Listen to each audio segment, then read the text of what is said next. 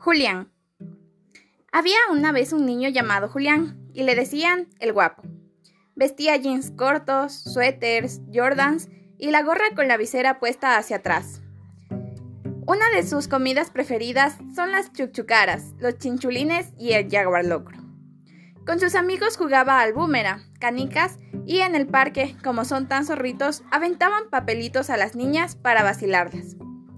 En la tarde chateaban constantemente por su blog y se convidaban las golosinas como chupetes, chocolates y caramelos. Su abuelita le invitaba al fin de semana a preparar su comida en el fogón y de esta manera se calentaba sus yucas, por lo que él la llamaba la chef. Se divertían muchísimo y por esta razón se olvidaba de hacer sus deberes.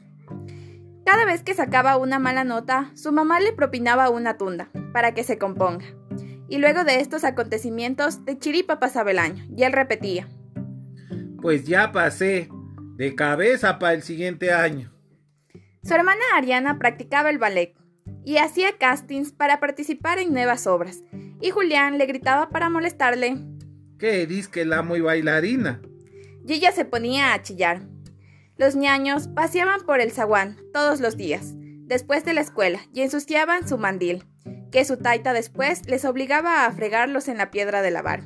A pesar de todo esto, era una Ayu muy feliz, viviendo en su media agüita.